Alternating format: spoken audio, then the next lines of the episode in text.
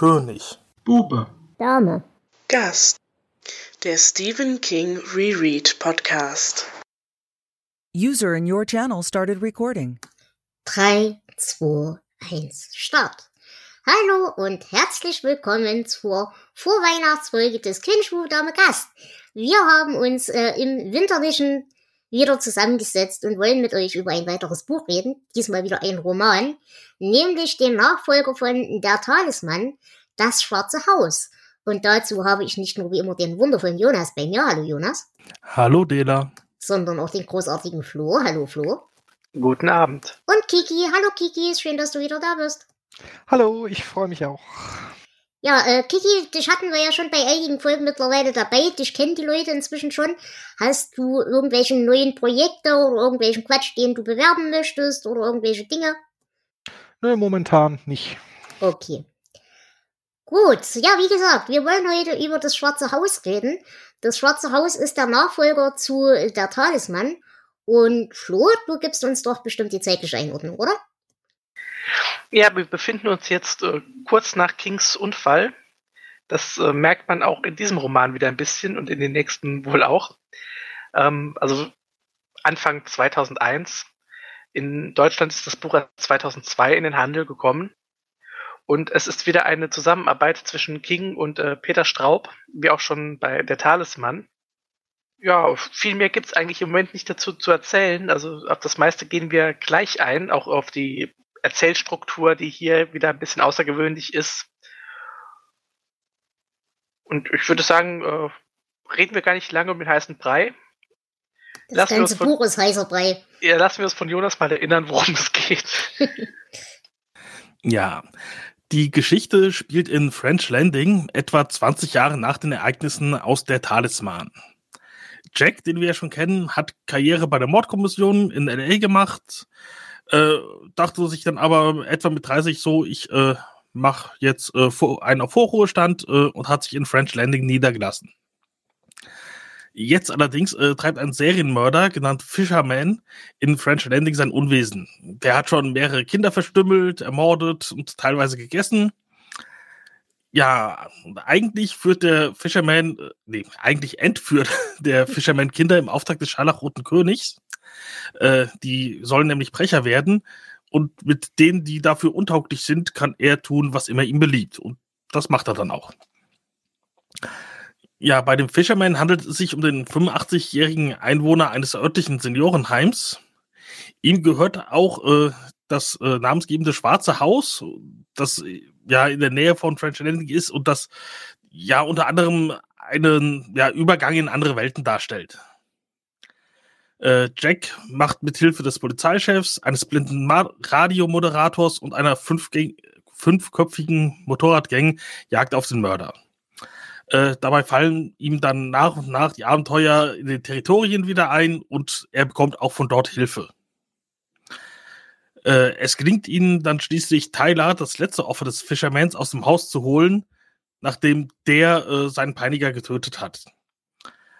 Und bei einer Pressekonferenz zu den ganzen Ereignissen schießt die Ehefrau eines früher von Jack verhafteten Verbrechers auf Jack. Äh, der ist dann sehr schwer verwundet und kann auf Dauer nur in den Territorien überleben. Und im Groben und Ganzen war es das schon. Ja, ihr seht also ein unglaublich gehaltvolles Buch. Äh, bevor wir uns darüber aufregen, würde ich sagen, machen wir noch einen kurzen Ausflug zurück in den Talisman. Äh, Kiki, den hattest du auch gelesen, da warst du mit bei uns dabei, ne? Genau. Kannst du dich noch dunkel erinnern, wie du ihn fandest damals? Ich weiß jetzt nicht, wie ich es insgesamt bewertet habe nach der Punkteskala, aber ich fand es sehr gut und deswegen hatte ich mich erst auch auf die Fortsetzung gefreut, bis ich sie dann angefangen habe zu lesen. Okay. Ähm, ich kann mich erinnern, ich fand den Talisman schon furchtbar. Äh, Jonas, wie ging's dir? Äh, ich fand den Talisman gut. Hm? Und Flo? Ja, ich fand den Talisman auch nicht gut damals. Ich hatte aber tatsächlich ähm, von 2002 halbwegs gute Erinnerungen an dieses Buch. Ich habe mich an die Handlung kaum noch erinnert, aber ähm, eben auch an diese Erzählstruktur, die ja so ein bisschen außergewöhnlich hier ist. Und dachte, oh ja, das war eine coole Idee. Mhm. Ähm, ja, nee, mittlerweile denke ich das nicht mehr. Naja, ähm, also bei mir war es halt ähnlich. Ich fand den Talisman absolut gruselig und scheiße und schlecht. Aber ich hatte dann eigentlich die Erinnerung, dass der zweite Teil ein bisschen besser war. Ich weiß, dass ich den auch nicht gut fand, aber er war ein bisschen besser. Und tatsächlich muss ich sagen, der Einschätzung muss ich mich auch weiterhin anschließen. Was du aber gerade angesprochen hast, Flo, dieser Stil, der ist so unglaublich nervig. Diese ganze pseudo-vertrauliche Art und äh, dieses, wir sind ein körperlo körperloser Geist und schweben über die Dinge, das geht mir so unglaublich auf den Kranz. Also das, das, das war wirklich schlimm. Das fand ich eigentlich ziemlich cool. Nee, das hat mich auch übelst irritiert. Also dann hat es und zwischendurch hast du dann mal wieder so ein bisschen Immersion in einer Szene gehabt und dann kommt wieder oh, und jetzt fliegen wir unter Ja. der Tür durch und ich habe dann ich habe mein Kindle angeschrien, das arme Ding hat das gar nicht so verdient. Ich, ich hatte das tatsächlich auch als, als äh, lustig in Erinnerung, dass das so eine schöne Art war, diese Stadt kennenzulernen. Aber jetzt beim nochmal lesen war das. Ah, nee. Ich sag mal so, im, im Intro hat das für mich auch tatsächlich noch funktioniert, als wir die Stadt noch nicht kennen. Aber dass das dann durch das ganze Buch weiter durchgezogen wird, das fand ich das Schlimme daran. Ja. Wäre das nur das Intro gewesen, dann hätte das, glaube ich, funktioniert. Ja, weiß ich, beim Intro hat's mich noch genervt. Und ich habe mich dann nach und nach dran gewöhnt und fand es eigentlich eine coole Sache. Ja, nee, beim Intro fand ich es auch noch okay, so als Guided Tour. Mhm, genau. Wäre es damit dann zu Ende gewesen, okay, hätte ich auch gesagt, aber, aber dann die ganze Zeit immer wieder so plump angequatscht zu werden, das, äh, nee. Ja, vor allem, weil dich das Buch halt die ganze Zeit ankumpelt. Das ist eigentlich das Schlimme. Und was mir auch noch aufgefallen ist in dem Kontext, ähm, hier ist das Sprachgefühl vor allem auch absolut katastrophal. Ich gebe euch nur mal ein Beispiel, einen Satz. Damit kommt er aber nur langsam voran, denn der Turm wird nämlich von sich kreuzenden Balken abgestützt. D wie kann man denn solche Sätze schreiben? Also, Äh, wobei das jetzt eventuell äh, der, der, der Übersetzenden anzulasten ist, weil da- das ging eigentlich im Original. Ja, okay. Auf jeden Fall, das ist mir massiv aufgefallen, dass mich das unglaublich genervt hat. Aber ich muss sagen, mit der eigentlichen Handlung habe ich hier tatsächlich mehr Spaß gehabt als mit dem Talisman. Wie ging's euch denn mit der Handlung? Hm, also jetzt mit dem Wissen von dem, was er jetzt schreibt, so seit einigen Jahren, würde ich sagen, wir haben da ein frühes Beispiel, weil King hat ja sonst selten so, so Krimi-Thriller-Handlungen reingebracht. Gut, wir hatten mal so Misery oder sowas, aber es war immer was anderes. Und hier ist es jetzt das erste, vielleicht ist es auch Straub, kann ja auch sein. Hm. Aber hier ist es das erste Mal, dass wir so eine, ja, so eine Krimi-Handlung noch mit drin haben. Äh, das fand ich grundsätzlich erstmal interessant, wenn auch ein bisschen befremdlich, weil gerade wenn man noch äh, den Talisman in Erinnerung hat, diese Fantasy-Welt, wirkt das schon so ein bisschen, äh, ja, es passt nicht so ganz übereinander. Mhm. Aber diese, diese, diesen Konflikt zwischen quasi unserer Welt und der Fantasy-Welt, der ging uns, glaube ich, auch im Talisman schon ein bisschen quer. Diese, diese, mm, ja, diese Verschmelzung, glaube ich, die zwischen den zwei Autoren hat nie so richtig gut hingehauen. Ja, ähm, wobei ich sagen muss, also so diese Mischung aus, aus Fantasy und harter Realität. Ich nehme als Beispiel immer äh, gern Pans Labyrinth, den Film. Mhm. Da gibt's ja, das ist ja auch eine wunderschöne Fantasy-Handlung und dann gibt's diese eine Szene, wenn jemand mit einer Flasche zu Tode geprügelt wird. Mhm. Und die reißt einen so raus. Und das finde ich eigentlich ein klasse Stilmittel. Aber das in diesem Buch oder auch im Talisman äh, funktioniert das für mich nicht. Al- Also im Talisman ging's ja noch, äh, da, da ging's ja auch mehr um die Beziehung auch so ein bisschen zwischen den Territories und unserer Welt. Mhm. Das fehlt ja hier völlig. Das bisschen, sobald man dann unsere Welt verlässt, ist es eigentlich nur eine ganze Menge Redconning, warum das Ganze dann doch mit dem dunklen Turm zu tun hat. Und alles andere fehlt. Man sieht ein Zelt und erfährt kurz was von Vampirkrankenschwestern und das war's. Ja, das stimmt. Das ist tatsächlich relativ dünn. Was hat euch denn besser gefallen? Hat euch der, der Fantasy-Teil besser gefallen oder jetzt der in der echten Welt, der Krimi-Teil? Mm, Ja gut, da es hier ja nur einen geringen Fantasy-Teil gibt, äh, ja, nehme ich den halt hin, aber der hatte wenig Substanz, um ihn wirklich schlecht zu finden. Ja, da gebe ich dir recht, deswegen hat er mir auch am besten gefallen. Weil da hat mich zum Beispiel auch dieser Stil nicht so schlimm genervt wie im, Mhm. im echten Teil. Und äh, mir hat gefallen, dass es nicht diese, ja, diese Fantasy-Welt aus der Talisman ist, sondern dass wir doch hier wirklich stark in den Turm eintauchen Mhm. und so ein bisschen Hintergrundinfos da auch bekommen. Wir hatten ja auch so, so Querverweise zu, ähm, zu Atlantis zum Beispiel mit den Brechern. Ja, richtig. Und ähm, das, das hat mir auch eigentlich ganz gut gefallen. Der Krimi-Teil war ja, unausgegoren, würde ich mal sagen. Naja, ganz generell muss ich halt sagen, also ich habe das Buch auf Scuba gelesen, mit meiner Leseeinstellung, so wie ich es hatte, hatte es dort 1060 Seiten. Das sind, glaube ich, im echten Buch weniger. Und von diesen 1060 Seiten hätten es 400 auch getan. Und davon 200 waren gut. Also könnt ihr ungefähr vorstellen, wie ich dieses Buch gekürzt hätte. Ja gut, aber immer, also der Fantasy-Teil, ich muss sagen, der gefällt mir sehr, weil der Fantasy-Teil enthält die einzige wirklich tief befriedigende Szene, die ich in dem Buch gelesen habe. Und von daher äh, ist, ist der halt Mhm. eine Welt besser. Wollen wir kurz ein bisschen über die Charaktere reden? Ich würde mit Jack anfangen. Yay, Abziehbild Nummer eins. Ja, und das Schöne ist, er ist mir völlig egal. Und er war mir auch im Talisman schon völlig egal. Und er hat genau null Charakterentwicklung seitdem. Es ist großartig. Ich würde sogar sagen, er hat negative Charakterentwicklung. Ja, Polizist ist er geworden. Ja. Damals war er noch, ja, man könnte jetzt eigentlich sagen, oh Gott, was ist aus diesem armen Jungen nur geworden? Aber ähm, damals war er halt ein Kind, gut, Dela, wir wissen, wie du zu Ja. Coming-of-Age-Geschichten stehst. Äh, selbst das war ja in dem Fall jetzt auch nicht so unbedingt gut damals. Aber das war noch okay. Da konnte man sich noch äh, halbwegs in den Charakter reinversetzen. Mhm. Aber hier ist er sowas von nichtssagend. Also, das könnte ein Stock sein und das wäre genauso interessant. Ja, im Talisman war, war das ja immerhin noch damit zu entschuldigen, da war er ja dieser Everyman-Charakter. Also, also der, der, dem du dann folgst, der auch nichts schnallt und über den du dann auch alles erklärt kriegst. Und, und das, das fällt ja hier natürlich dann selbst, das fällt weg. Also, Wobei ich halt hier sagen muss, ähm, der einzige Punkt, wo mir Jack sympathisch war oder wo er mal ein kleines bisschen überhaupt in, in Charakterbild bekommen hat, war dann im Zusammenspiel mit Henry, mit seinem, mit seinem Radiomoderator-Kumpel.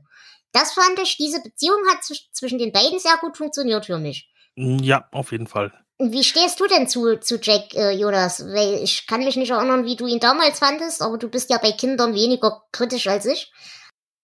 Äh, ich weiß auch nicht mehr, wie ich ihn damals fand.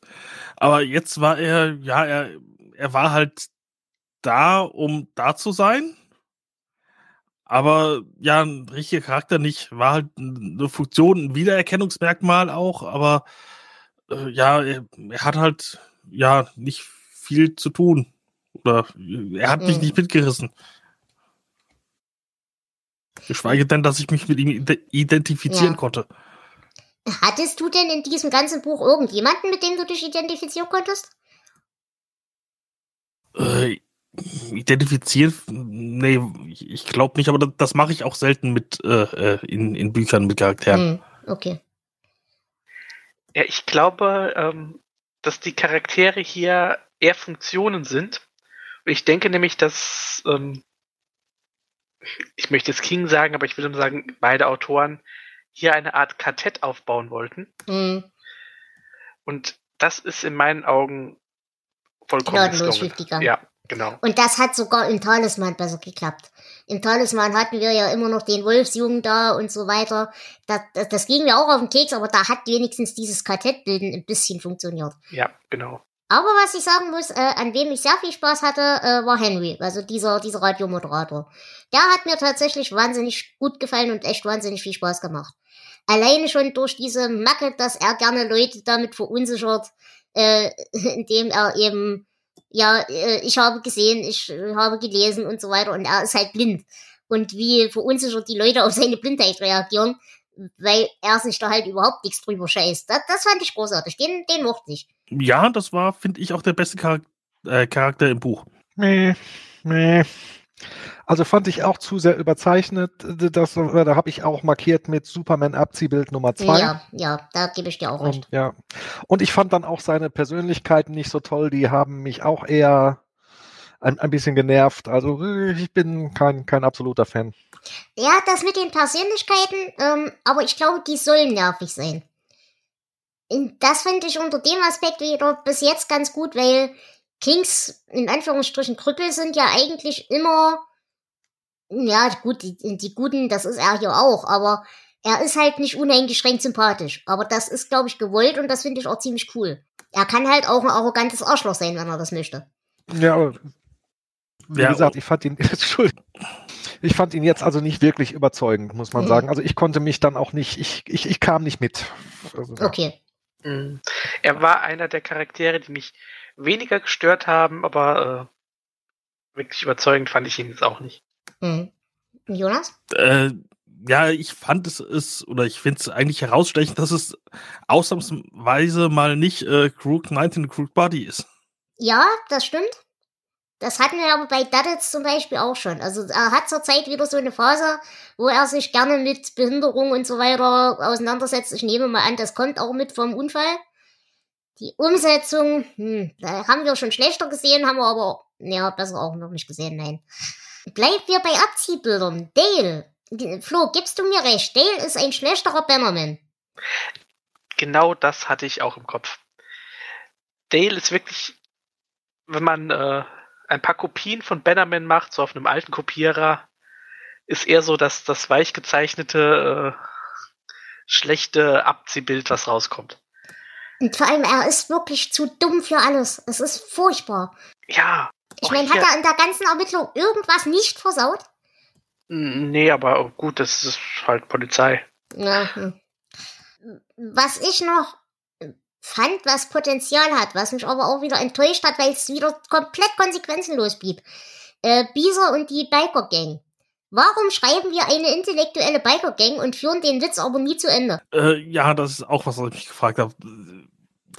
Weil sie werden ja als intellektuell beschrieben, aber im großen und ganzen Auftreten sind es halt dann doch einfach nur Rüpel. Ja, aber intellektuelle Rüpel. Da habe ich mir übrigens zu notiert, Superman-Abziehbilder Nummer 5 bis 7. Mhm. Und dann mit der Frage, sind 7 eigentlich nicht zu viel? Aber das ist dann, wenn wir gleich zum Plot kommen, den Autoren wohl auch irgendwann aufgefallen. Mhm. Ja, aber die Idee hatte meiner Meinung nach Potenzial. Die ist halt nur leider vollkommen verpufft, die Idee. Aber das ist die Krankheit dieses gesamten Buches. Ja, Ideen sind eigentlich einige dabei, die jetzt gar nicht so verkehrt sind. Aber die Mischung äh, bringt es einfach überhaupt nicht. Hätten wir jetzt tatsächlich wirklich einen, einen, Thriller, gerne mit Übersinnlichem, äh, verschwundene Kinder, um einen Ort, der sich deswegen selbst zerfleischt, um eine Biker-Gang, die sich da reinmischt und so weiter. Das hätte vielleicht funktioniert. Natürlich mit besseren Figuren. Ja. Aber äh, so, ja, ich weiß es nicht. Die mhm. Idee ist gut, also ähm, ist auch eine der besseren Ideen in diesem Buch. Und ähm, ich meine, ich weiß es besser, aber ich hätte tatsächlich gehofft, dass diese Figuren in gut geschrieben irgendwo nochmal auftauchen. Ja, also ich, ich fand wirklich, es war eine Schippe zu viel. Sie sind äh, harte Biker, sie sind Intellektuelle, sie sind gleichzeitig auch noch hochspezialisierte Brauereifachkräfte. Also das, das, war, das war etwas, etwas zu viel des Guten eigentlich. Mm. Ja. Und bleiben wir auch hier wieder dabei, Dinge, die vollkommen ohne Konsequenz bleiben. Äh, Wendel, der Reporter, den fand ich eigentlich ziemlich gut geschrieben in seiner ganzen Arschloch-Funktion. Äh, äh, da kann man auch nochmal drüber reden, ob das jetzt allgemeine Medienkritik oder einfach Kings persönliche Abneigung ist. Äh, denn er wächst ja nun sich fast ein bei dem Gedanken an das Geld, das er mit den Fotos der Kinderleiche verdienen kann. Aber auch hier, wir, wir bauen diesen Wendel so ein bisschen als Echtwelt-Mitgegner auf. Und es kommt einfach genau nichts dabei raus. Das verpufft einfach. Ja, aber als Arschloch war er gut geschrieben. Ich habe ihn von Anfang an gehasst, das passt schon. Ja, aber zum Beispiel die Tatsache, dass sie äh, Jack da nichts angehängt haben. Ich meine, Jack wird erschossen, muss dann mit in die, in die Lande. Aber es wäre doch viel besser gewesen, hätte man jetzt ihm über Wendel irgendwas angehängt zum Beispiel. dann wäre das zumindest sinnvoll gewesen, dass wir diesen Charakter überhaupt haben. Aber auch hier wieder, der ist komplett sinnlos eigentlich. Der verpufft komplett. Ja, das stimmt. Ja, ja. Ist da, äh, ist ein Gegenspieler, aber er hat ja keinen Erfolg, aber das war's dann auch. Na, nicht mal keinen Erfolg, aber er versucht ja nicht mal wirklich viel. Ich meine, ja, er, er, als er die, die beiden da im Schrank belauscht und so weiter. Ähm, klar, das müssen wir dann halt wieder, weil wir ja wieder in die blöden Lande switchen müssen und das muss er mitkriegen. Aber ne, er, er gibt ja mitten auf halbem Weg auf. Hm, ich bin jetzt am überlegen, ob er vielleicht wirklich als äh, so eine Art äh, dummer August gedacht ist, der ständig eins reinbekommt. Und das ja auch wörtlich. Hm, hm, hm. Es passt dann eigentlich nicht, dass er äh, auch äh, gute oder in Anführungsstrichen gute Ideen hat, äh, wie er da an seine äh, Story kommt. Aber ja, quasi äh, so eine Art, äh, ja, Running Gag, dass er halt ständig eine aufs Maul bekommt. Ja, okay. Ja, unter dem Aspekt vielleicht. Nicht gut durchgeführt, aber vielleicht halt da. Ja, das, das sehe ich ein. Das kann ich akzeptieren. Ja, wollen wir über den Inhalt reden? Da werde ich sehr viel Hilfe brauchen, weil ich äh, zwei Drittel des Buches schon wieder vergessen habe. Ich fand äh, den ganzen Anfang relativ gruselig, also schlecht. Ähm, wie gesagt, das Intro hätte ich noch ähm, akzeptieren können, wenn es in diesem Stil geblieben wäre. Und nur das. Aber es zerrte sich halt unendlich. Das Buch hat ein bisschen für mich an Qualität gewonnen ab dem Moment, wo Tyler weg war. Aber es plätschert und plätschert und plätschert und nichts passiert in dem ganzen Buch. Wie, wie steht ihr zum Inhalt? Habt ihr da irgendwas, äh, was ihr toll fandet? Also im Anfang jetzt nicht so viel. Also wie gesagt, es ist, äh, wie gesagt, wie du ja auch schon sagtest, man hätte das Buch wirklich gut auf, auf so mindestens die Hälfte zusammenstreichen können. Und, und gerade der Anfang ist, ist also wirklich, das, ja, ja es, es passiert halt wirklich nichts. Ja, bei King passiert ja öfter nichts, aber das ist dann wenigstens manchmal interessantes Nichts. Hier ist es ja wirklich ich, ich mag es normal, wenn er so die, seine Kleinstädte vorstellt. Weil da kann man sich doch oft gut äh, reinversetzen und ähm, ja, man nimmt irgendwie ein bisschen zwischenmenschliches, ein bisschen Drama mit raus. Aber hier ist das langweilig, langgezogen und wirklich nur Abziehbilder von Figuren, die wir schon besser hatten. Und ja, also gerade du sagst, hast ja vorhin schon gesagt, gerade diesen Anfang hätte man ganz stark kürzen können. Und es wäre nichts verloren gegangen. Mhm. Was mich übrigens noch zu meinem allergrößten Kritikpunkt an diesem Buch bringt, was wirklich das, was ich eigentlich so das Gemeinste mir gegenüber fand. Ich habe ja auch schon häufiger erwähnt, ich finde King dann ja richtig gut, wenn man halt, wenn er so anfängt zu schreiben und man merkt, die Situation ist irgendwie nicht gut, irgendwas stimmt nicht, alles ist schräg und dann hat er für mich auch so dann so die richtigen gruseligen Sachen. Mhm. Aber in diesem Buch, ich weiß nicht, wie es im Deutschen dann hieß, Slippage. Das heißt, er, er erzählt es nicht und, und er stellt sich dann direkt daneben hin und zeigt drauf und sagt, hier, Slippage, guck, guck ja, da. Ja, das ist eben genau das Problem, was ich mit und, diesem Erzähler habe. Und, und das, ja, das kam jetzt noch, kommt noch dazu, dass er halt, wie gesagt, dann immer, sobald es dann halt ein bisschen schräg und unheimlich wird, äh, springt der aus der Kiste, stellt sich daneben, zeigt drauf und hops drum, da, da, unheimlich, hast du gesehen? ja, genau. Ja, das stört unheimlich auch beim Spannungsaufbau. Stichwort Spannungsaufbau. Wie hat euch denn der Bösewicht gefallen? Welcher? Ja, da geht's schon wieder weiter. Äh, ich kann dir, wie gesagt, alle nicht so richtig auseinanderhalten. Aber äh, als wir die Erinnerungen von Burnside haben und äh, dessen äh, pädophile, päderastische Fantasien, das war tatsächlich echt schmerzhaft, in diese Gedanken mitgenommen zu werden. Das muss ich sagen, also das, das war die einzige Szene, die in der Hinsicht bei mir funktioniert hat. Aber Manchon zum Beispiel hat für mich überhaupt nicht funktioniert. Also so gar nicht. Also eigentlich müsste ja der Fisherman hier der Hauptgegenspieler sein. Das lassen wir den, den Schadaron-König mal mhm. raus. Mhm. Das ist ja. Und ähm, der basiert ja auch tatsächlich auf einem, einem realen Serienmörder, auf Albert Fish, Mhm. äh, geboren 1870, hingerichtet oder gestorben auf jeden Fall 1936. Und er hat auch diverse Leute umgebracht und ähm, ist verhaftet worden, weil er eine Zehnjährige entführt und ermordet hat und hat der Mutter einen Brief geschrieben. Mhm. Man weiß nicht genau, wie viel er umgebracht hat. Also man weiß mindestens 16 Leute, es könnten aber auch über 100 sein. Das wäre tatsächlich eine interessante Figur gewesen, wenn man das äh, literarisch hier ein bisschen umgesetzt hätte. Aber stattdessen haben wir diesen alten Mann, der, ja gut, er macht auch aus dieser Figur einfach nichts. Wobei ich das auch wieder eine grandiose Idee fand, da einen, einen alten Mann zu nehmen. Das, Ja, an sich ist das ja voll gut, aber es bleibt halt einfach völlig egal. Nee, weil der alte Mann von Anfang an ja auch nicht da ist. Und das ist ja jetzt Mhm. nur nicht Albert Fisch in der Ecke, das wird dann ja schon noch später klar. Es geht ja bis Fritz Hamann zurück. Das heißt, dass das dann wohl alles halt keine, eigentlich selber nicht die Massenmörder waren, sondern halt manchen, der dann halt rüber ist und schon seit wie viel hundert Jahren mit, mit denen als willige Komplizen da sein Unwesen treibt. Äh, klar, da, da hätte man vielleicht mehr aus, äh, rausholen können, aber ich, ich fand auch gerade gerade Burnside oder Beerstone fand ich eigentlich auch nur nur langweilig. Mhm. Mhm. Weil, also nochmal zu Fisch, ähm, der hat gesagt, dass sein großes Vorbild der deutsche Serienmörder Fritz Hamann war. Genau. Und An äh, der Stelle kurze Empfehlung, äh, den Podcast Face of Death. Die haben eine sehr hübsche Folge zu Fritz Hamann gemacht. mhm. und noch ein, ein etwas kranke ähm, Fakt zu seiner Hinrichtung.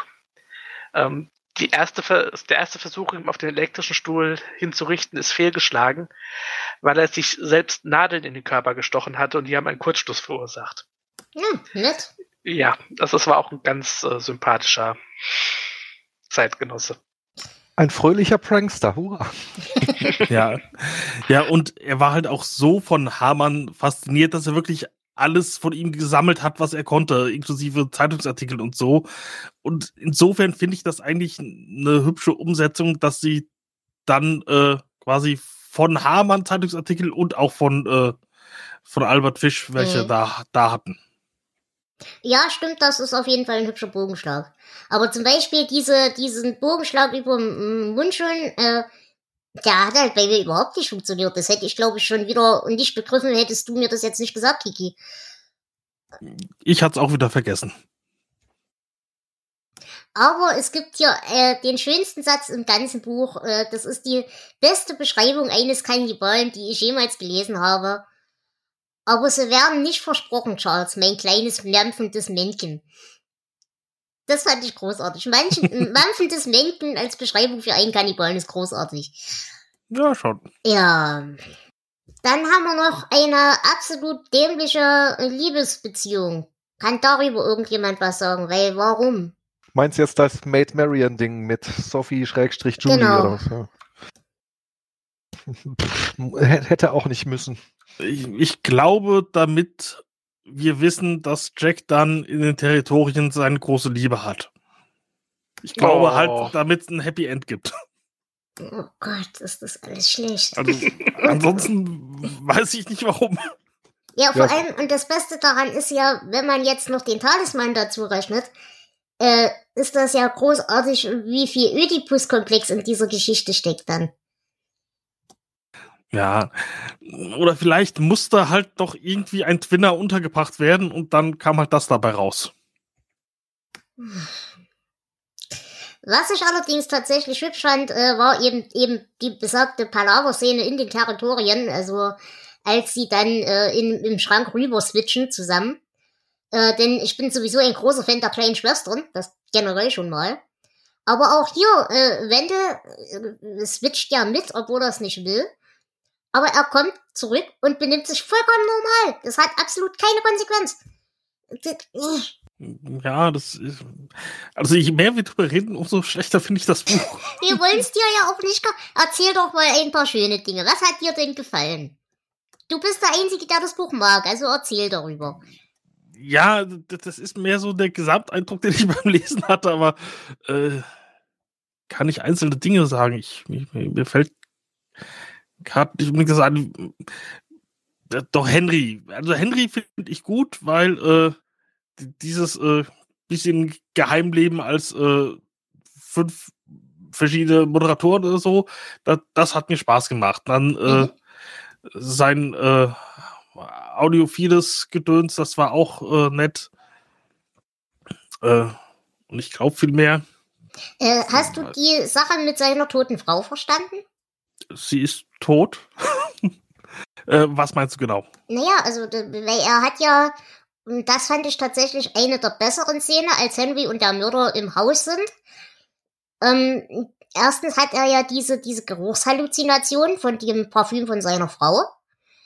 Und wie er da halt so durch dieses äh, Wohnzimmer geht im Dunkeln, also er ist ja eh blind, aber trotzdem auch im Dunkeln und ähm, sich da so langsam durch die durch den Flur tastet und so weiter und äh, sich die ganze Zeit fürchtet, das Gesicht seiner toten Frau zu berühren, das hat für mich schon funktioniert. Ich habe bloß nicht verstanden, warum er Angst hat, dass sie ihn heimsucht. Hätte er jetzt da irgendeinen Schuldkomplex gehabt, den man erklärt hätte, würde das für mich auch nochmal sinnvoller funktionieren. So hat es einfach mich verwirrt. Ich glaube, das kommt halt durch den Geruch, was ja keine Halluzination war, zumindest dann äh, im Haus nicht mehr, sondern da hat äh, der Kerl ja wirklich das Parfüm seiner Frau benutzt. Und dass er dann da merkt, da ist jemand und äh, okay, die, ja, es riecht nach ihr, also muss dies sein. Ja, okay. Ja, okay, gut. Hm. Kurze Zwischenfrage. Mach, machen wir eigentlich chronologisch oder springen wir wild rum? Da ich überhaupt keine Ahnung von Inhalt dieses Buches habe, springe ich wild rum. Du darfst aber gerne jederzeit reingrätschen.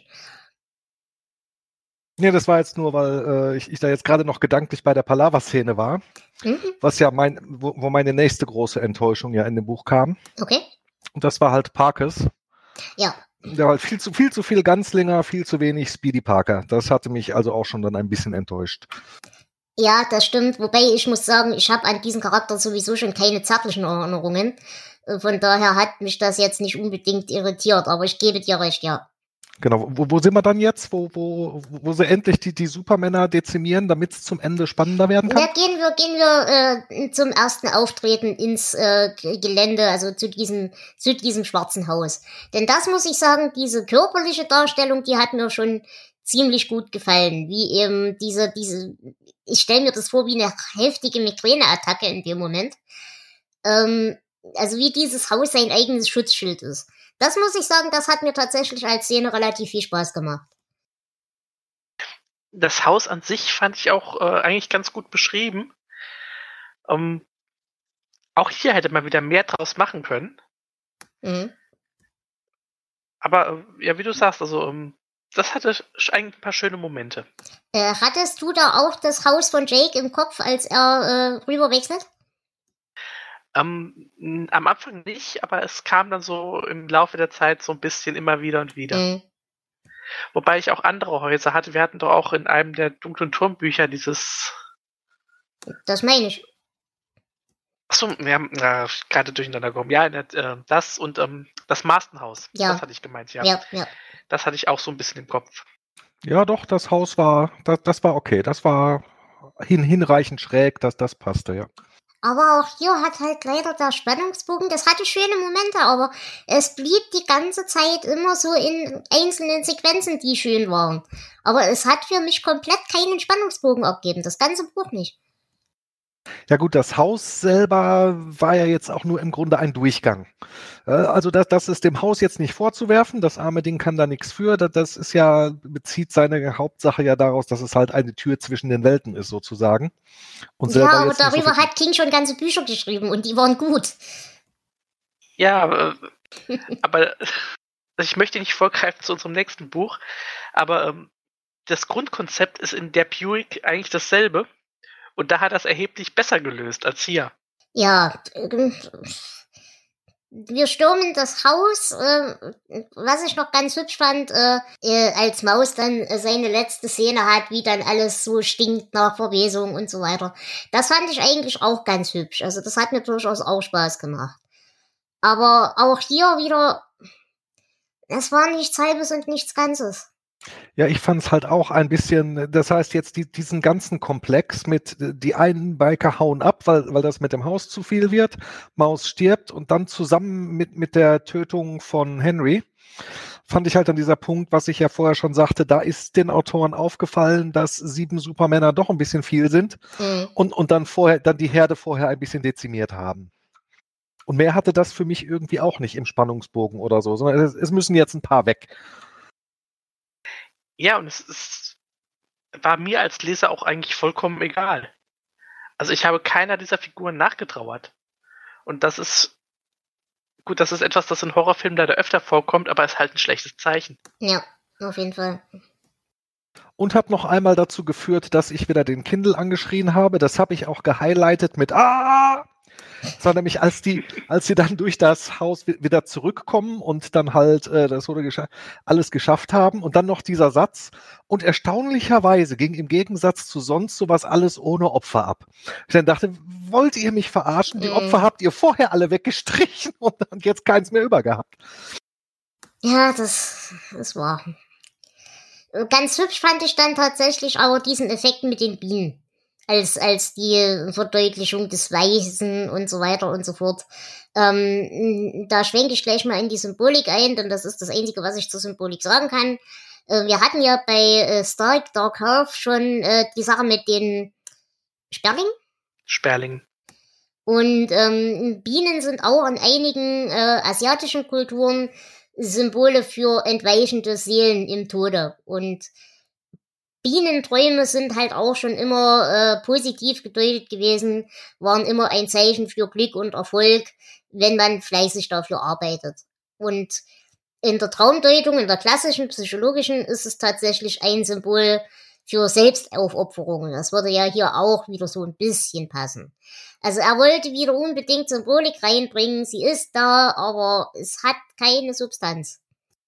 Ja, die Bienen sind ja auch zum Beispiel in dem Candyman-Mythos, äh, spielen die da eine wichtige Rolle und da ist es auch, auch hier wieder besser umgesetzt. Also, auch hier, er hat sich gute Ideen genommen oder sie haben sich gute Ideen genommen. Man weiß ja halt nicht, ähm, auf wen man schieben kann. Äh, King hat, glaube ich, mal im Interview gesagt, sie werden nicht erkennen können, wer welchen Teil geschrieben hat. Und äh, wenn sie raten würden, würden sie falsch liegen. Ähm, ich kann es überhaupt nicht einschätzen, wer wie was geschrieben hat und wem ich für welche Sachen die Schuld geben muss. Ja, Witzigerweise habe ich mir aus exakt diesem Grund dann jetzt im Nachgang, ich habe noch nicht viel drin gelesen, aber ein Buch von Peter Straub gekauft aus der Zeit, Lost Mhm. Boy, Lost Girl, weil ich mal sehen wollte, wie viel davon ich dem zur Last legen kann. und was war dann der Schluss, den du daraus gezogen hast? Wie gesagt, ich habe ja erst angefangen, Ach- ach so, zu lesen, okay, ich kam noch nicht so weit. Wie Ja, steht es- ihr denn? Entschuldigung, Flo. Hm? Ja, äh, also Straub, ich würde ihn als etwas ruhigeren, etwas psychologischeren Autor ansehen als King. Ähm, wobei ich jetzt hier nicht weiß, die, gerade dieses Zitat, das ich ja vorhin genannt habe, ähm, lässt halt darauf schließen, dass einige der dunklen Turmaspekte eher von Straub kommen als von King. Hm. Hm, ich weiß es nicht. Er ist nicht einer meiner Lieblingsautoren, sagen wir so. Ja, ich schließe mich vollumfänglich an. Äh, Ich habe da jetzt erst festgestellt, dass ich von dem gar nichts gelesen habe, wie gesagt, aber ich, ich bin mal gespannt. Ich, ich guck mal. Wie steht ihr denn zu dem großen Endkampf und Tyler, wie er sich dann schlägt und äh, diese ganze Szene mit diesem, mm, ja, Kerker ist es ja nicht, aber dieser höhlengleichen Vision, die wir da sehen. Also im Schuppen an, an, der, an der Train Station, also an der Monorail Station, das war also für mich der Höhepunkt vom Buch. Das war, die, die Szene hatte im Grunde alles.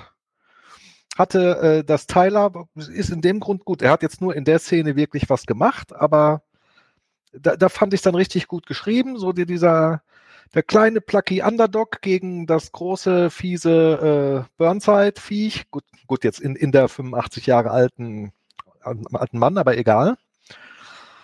Und, und das war auch eine, eine für mich so körperlich tief befriedigende Szene. Also das war für mich der Höhepunkt im Buch. Mhm. Jonas? Ja, dem kann ich mich eigentlich so anschließen. Es war halt, ja, es passierte was. Und äh, Tyler hatte auch auf einmal auch, äh, ja, Charakter und war nicht nur ein kleiner Junge, der vergessen hat, seine am Gewinnspiel teilzunehmen. Mhm.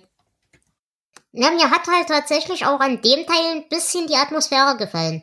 Also eben so dieses, ähm, wie wir diese, diese Brecherkolonie und so weiter. Das, das, das ging schon. Das war schon nicht verkehrt. Aber es war halt wirklich der einzige Teil im Buch, der gut war. Ja, sehe ich auch so und äh, zu dem Zeitpunkt war mir das Buch schon egal, Mhm. so dass es das für mich auch nicht mehr retten konnte. Ja, also retten auf keinen Fall, aber es hat mich zumindest ein kleines bisschen versöhnt. Ja. Und wie steht ihr zum richtigen Ende? Also, dass äh, Jack dann angeschossen wird und so und dann in den Landen leben muss und äh, wie gesagt, mir hätte das Ende so viel besser gefallen, hätten wir ihn über Wendel irgendwas angehängt oder irgendwie was. Aber so war das vollkommen unbefriedigend für mich. Ja, schon. Das war seltsam. Sag ich mal. Ich hätte mir äh, auch was anderes besser vorstellen, ja nicht besser vorstellen können. Äh, mir hätte was anderes besser gefallen, aber ich wüsste jetzt auch nicht genau wie. Hm. Ja, es wäre ein cooles Ende gewesen für ein anderes Buch. Ja, genau. Aber hier ist es wieder so eine, wieder eine Idee, die wieder nicht zu den anderen passt. Mhm. Ja, war wieder so ein, so ein Non Sequitur. Äh, Vielleicht hätte jetzt wieder keiner der Autoren eine Ahnung, wie man dann das mit Julie in dieser Welt auflöst und dann sagt, na gut, dann lassen wir halt, wenn wir das lose Ende nicht abbinden können, dann lassen wir Jack halt drüben. Damit ist das auch erklärt. Also ich, ich, ich weiß es nicht. Es wirkte auch etwas hingehudelt auf mich, ja. Mhm. Gut. Habt ihr jetzt zum reinen Inhalt noch was zu sagen? Hm, Ich nicht. Okay. Dann, hm? Hm, Ja, ich gucke gerade ähm, nichts, was wir nicht auch in den äh, Verknüpfungen dann machen können. Dann würde ich auch jetzt in die Verknüpfungen gehen.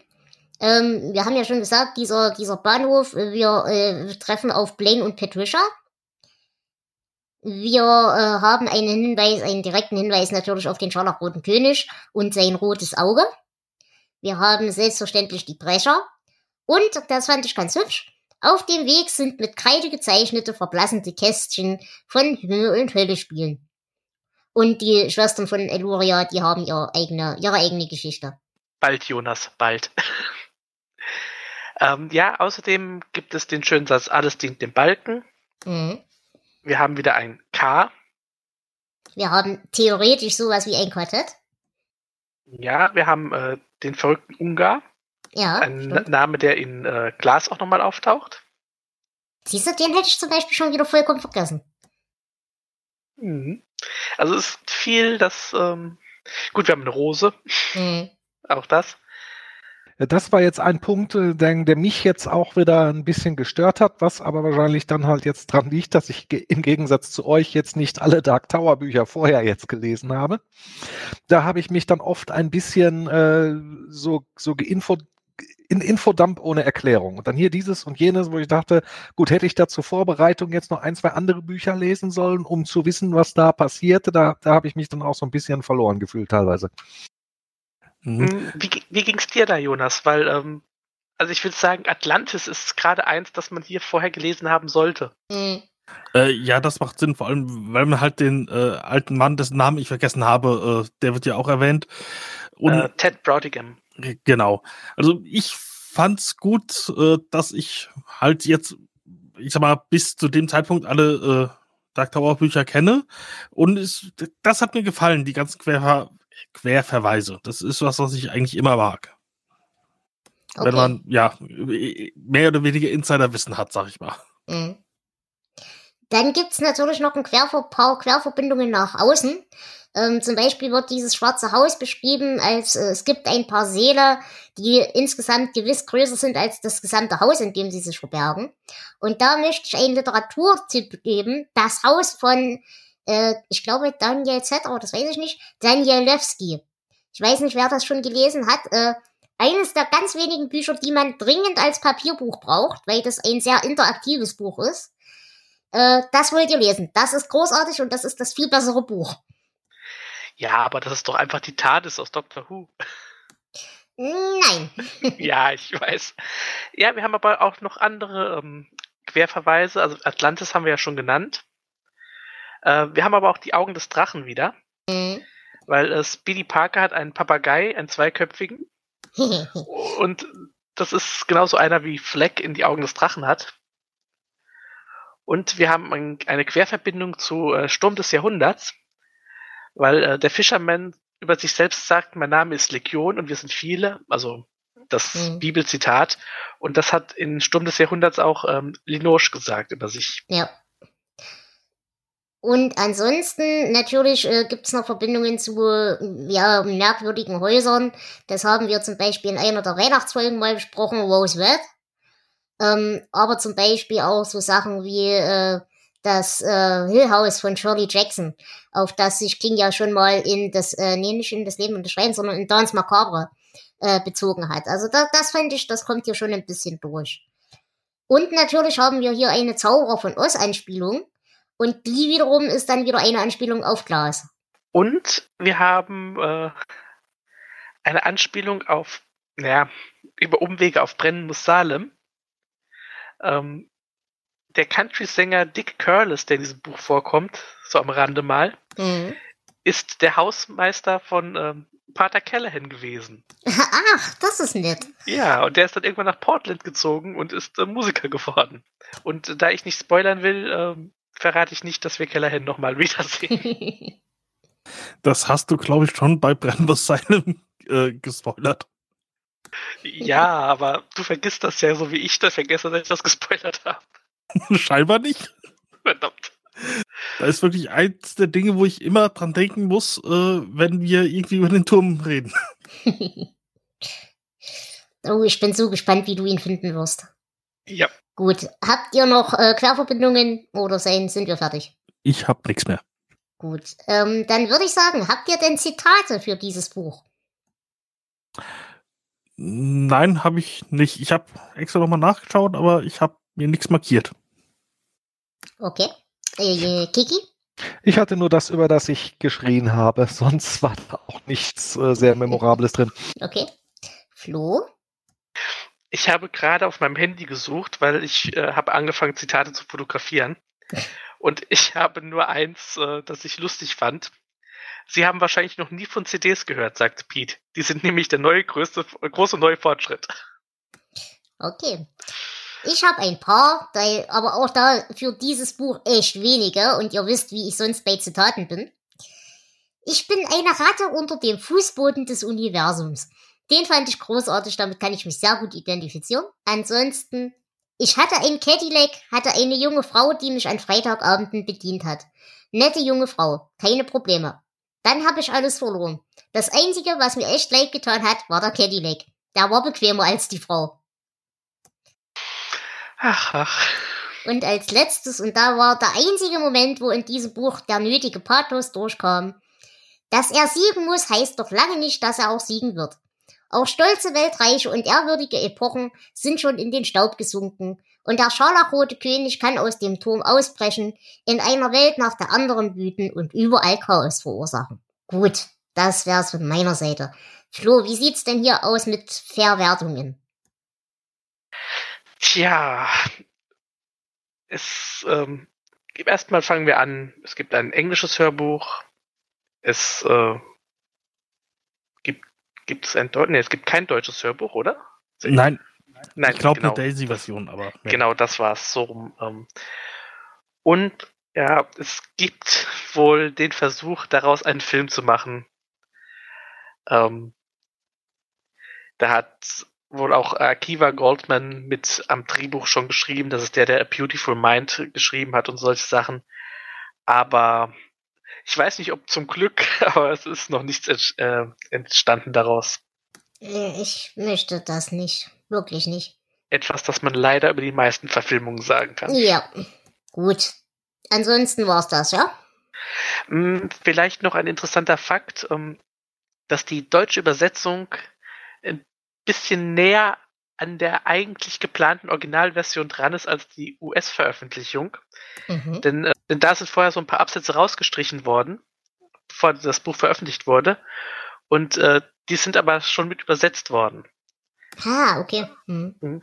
Das englische Hörbuch ist übrigens auch in dieser Hinsicht ungekürzt, weil auch das schon eingelesen wurde, bevor man das rausgeschnitten hat. Weil wir für dieses Buch was ein was brauchen und das ist noch mehr Schwachsinn. In dem Buch wurde gekürzt.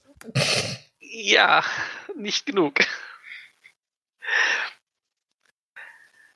Ähm, ja, das Buch ist äh, unter den Top Ten der längsten Romane von King.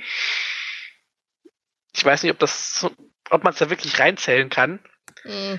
aber also als King-Werk.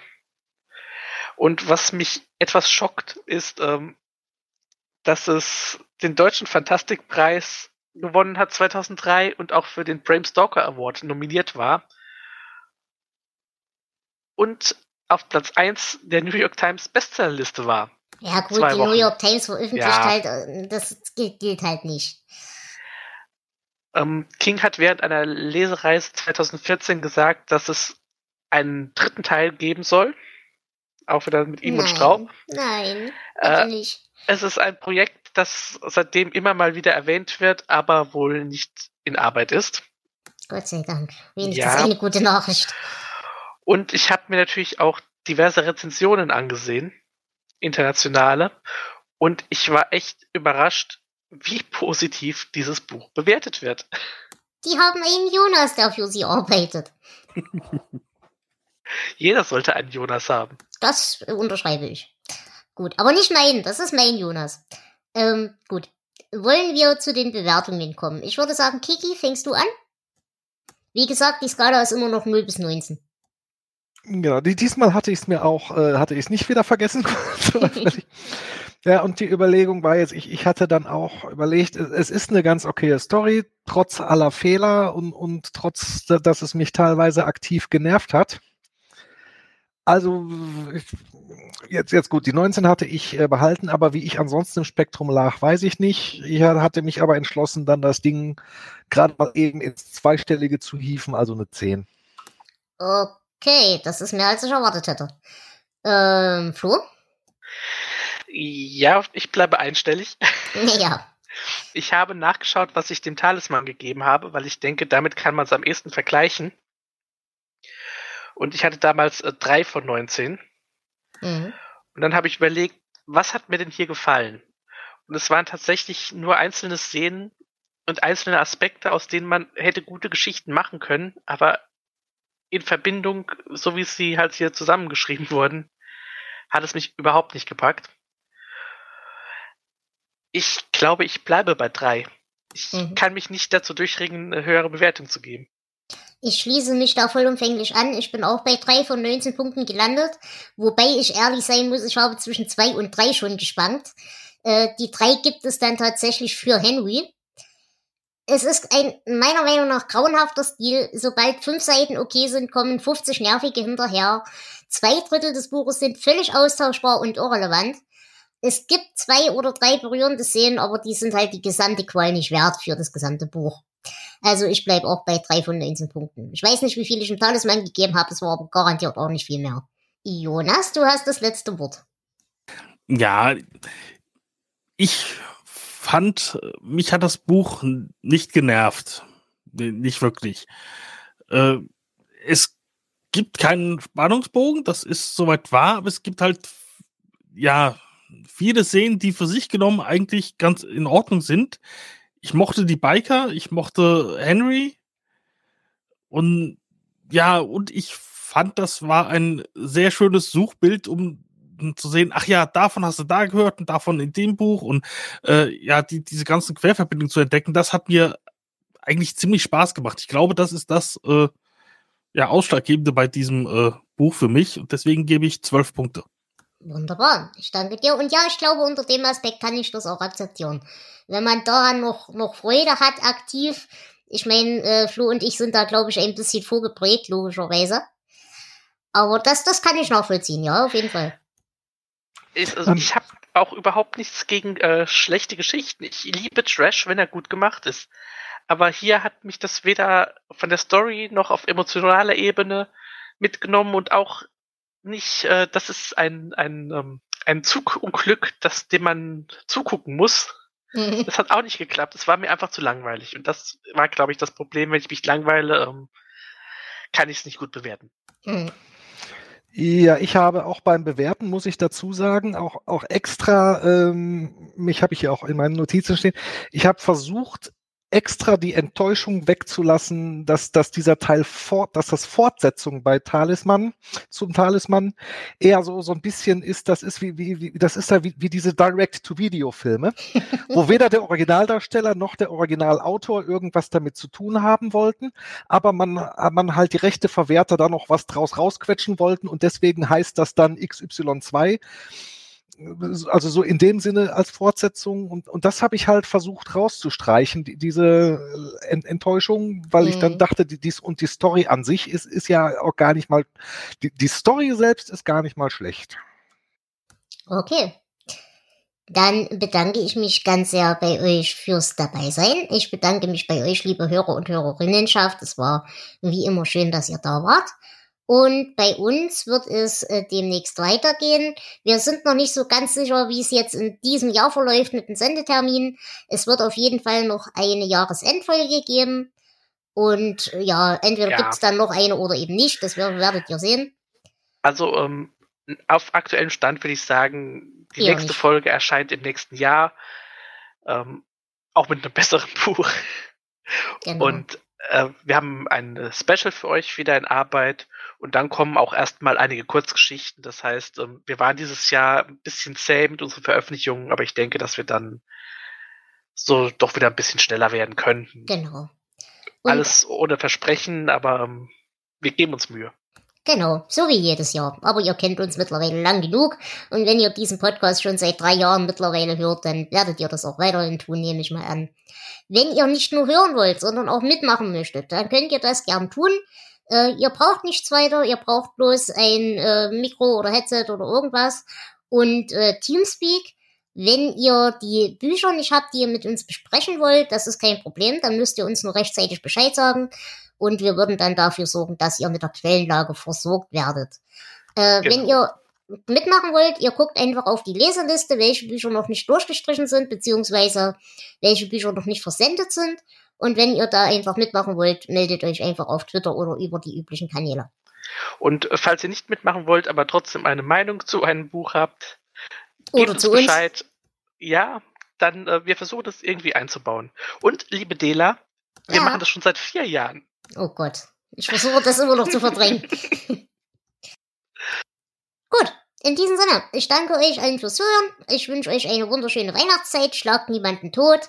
Und lasst es euch gut gehen. Bis dahin. Tschüss. Tschüss. Tschüss. Ciao.